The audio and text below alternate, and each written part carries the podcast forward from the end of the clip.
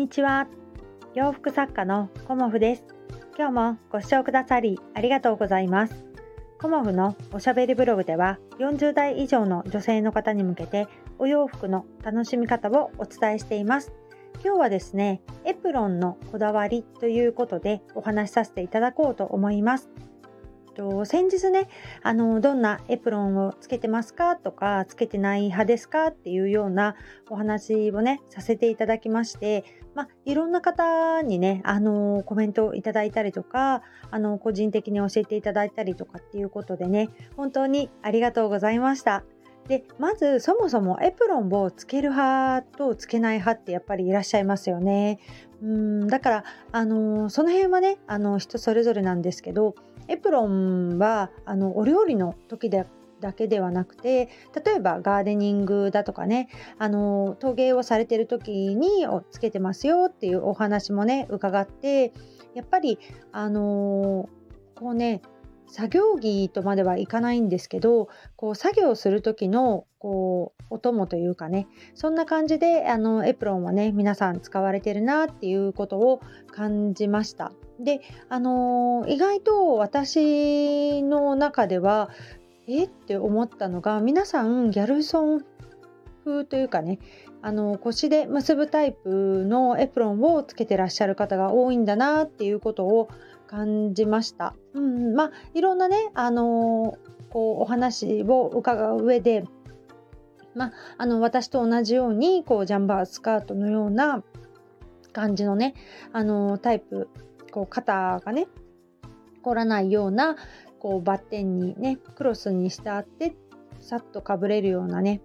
こう全体を覆ってくれるようなタイプのものからあとはねあの割烹着を着られている方もいらっしゃって割烹着ってねすごくあの便利ですし暖かかったりもするんですよね。でお袖もね結構あの私も揚げ物とかする時にやっぱり袖にね油が跳ねるっていうのもすごく気になるんですよね。だから割烹着もねあのすごくいいなっていうふうに思いました。でやはりね、あのー、こう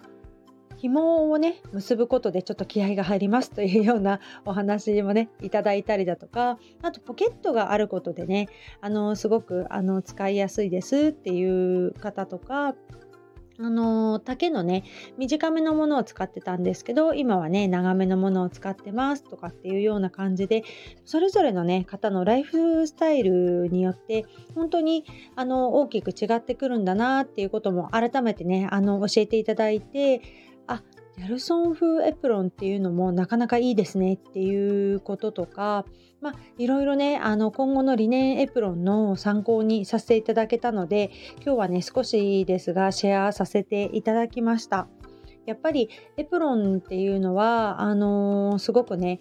こうお料理のイメージも強いのでまああのー今週ね日曜日あの職味さんとコラボさせていただくのでコラボという形でエプロン制作もさせていただいたんですけどやっぱり職味さんにもねそのこだわりを伺ってみました。であの職味さんはねデザインをねやはり重視されるということで、まあ、機能性はもちろんですけどねやっぱりおしゃれにね素敵にっていうような感じで、まあ、オンラインクッキングもねされているので、あのそういうところにも気を使われてるのかなということでまあさすがですよね。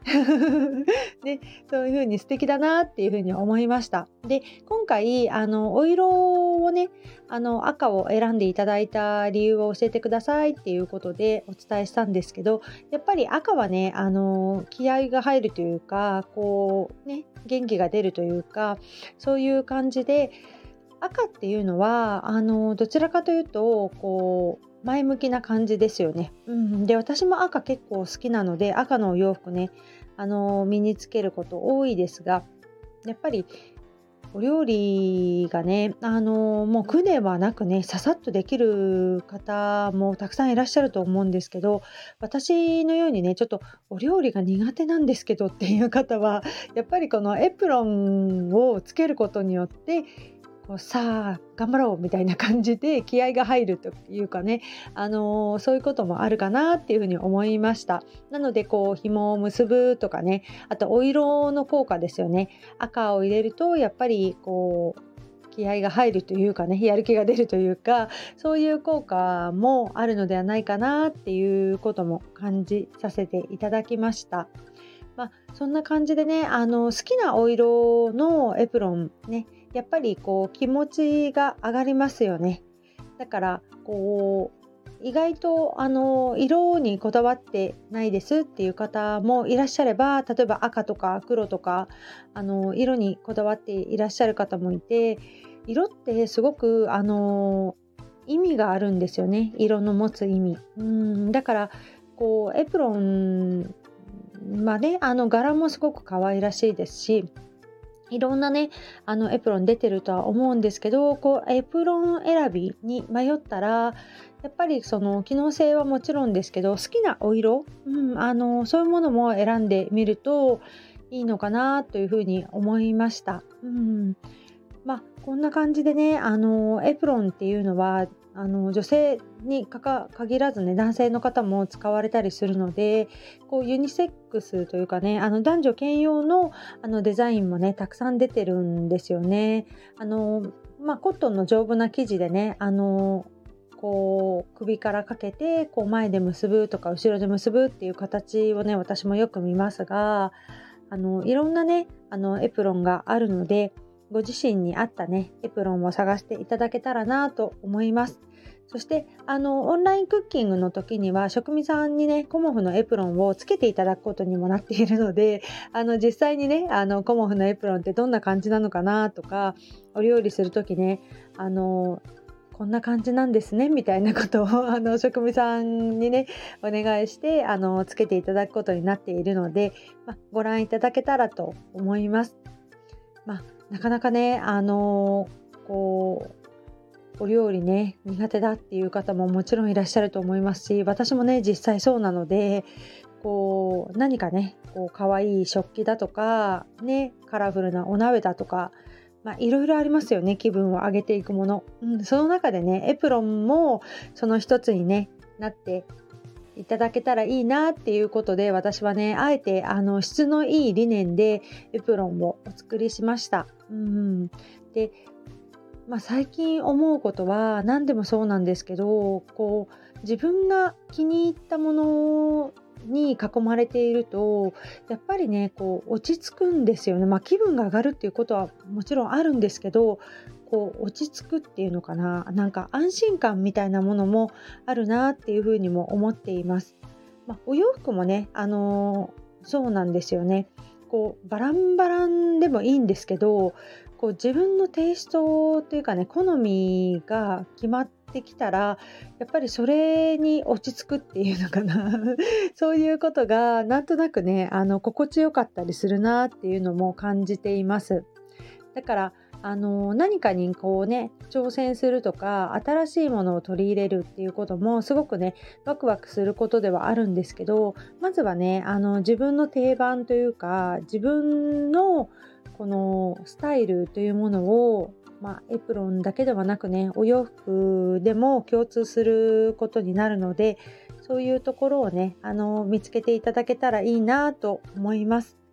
あの私がねこれがいいですよとかあのこちらの方はちょっとねとかっていうことはあの基本的には あのお伝えはしてないんですよね。やっぱりあのお客様というか着る方のあのお好みがあってそのお好みを伝えていただいた時に初めてね私はあのアドバイスさせていただいてるんですねだからあのこんなものが好きなんですとかあのこんなお色好きなんですっていうことがねまずはね第一歩なのでおしゃれのね。うん。でエプロンもそうですよね。まあ別に赤じゃなくてもあの黄色も可愛いですしまあ私はねあの黄色のこう昨日ね生地を買ってきたんですけど黄色でも可愛らしいですしまたシンプルにねあの黒とか紺とかっていうのも素敵だと思います。うん。まあ、汚れが目立たないっていう点ではね黒とか紺とかの方がいいかなとは思いますが2年は意外とその汚れをねあのベタッとついたりとかっていうこともあんまりないのでお洗濯していただければねあのまあ油がねかなり染みついちゃうとちょっとねあの綺麗になるっていうことはなかなか難しいんですけどまあ、そこまであのこう弱い素材ではないですしある程度はねあのカバーしてくれるかなっていうふうにも思っておりますのでこう理念がお好きな方とかねあの理念ってどんなものかなっていう方はねあのエプロンからもね始めてみるのもいいかなと思います。そしてあの今月22日日曜日のオンラインクッキングの締め切りがねあの今日までということになっておりましてごめんなさいね私なんかお伝えしてなかったかなとも思いますがもしねあのこう食材の準備もあるんですが、まあ、その時にね作らなくても後からねあの見てから材料を揃えてっていうこともできますのでもしねあの気になる方いらっしゃいましたらぜひぜひお申し込みいただけたらと思います。えっ、ー、と、お申し込みはね、あの、職務さんのベースの方で、あの、お申し込みできますので、コモフの、あの、告知欄のところに、あの、リンクを貼らせていただいておりますので、そちらからね、あの、お申し込みいただけたらなと思います。まあ、すでにね、お申し込みいただいている方にも、あの、私はね、どの方がお申し込みいただいているか、ちょっとまだまだ把握できてないんですけど、当日のお楽しみとしてね、あのさせていただこうかなと思っております。今日もちょっと Zoom の練習をして、初めてちょっと画面共有というものをやってみようかなと思っておりましてまあねちょっとドキドキしておりますが若干ねあの手際が悪かったらこう温かい目で 見ていただけたらなと思います。今日もご視聴くださりありがとうございました。洋服作家コモフ小森屋隆子でした。ありがとうございました。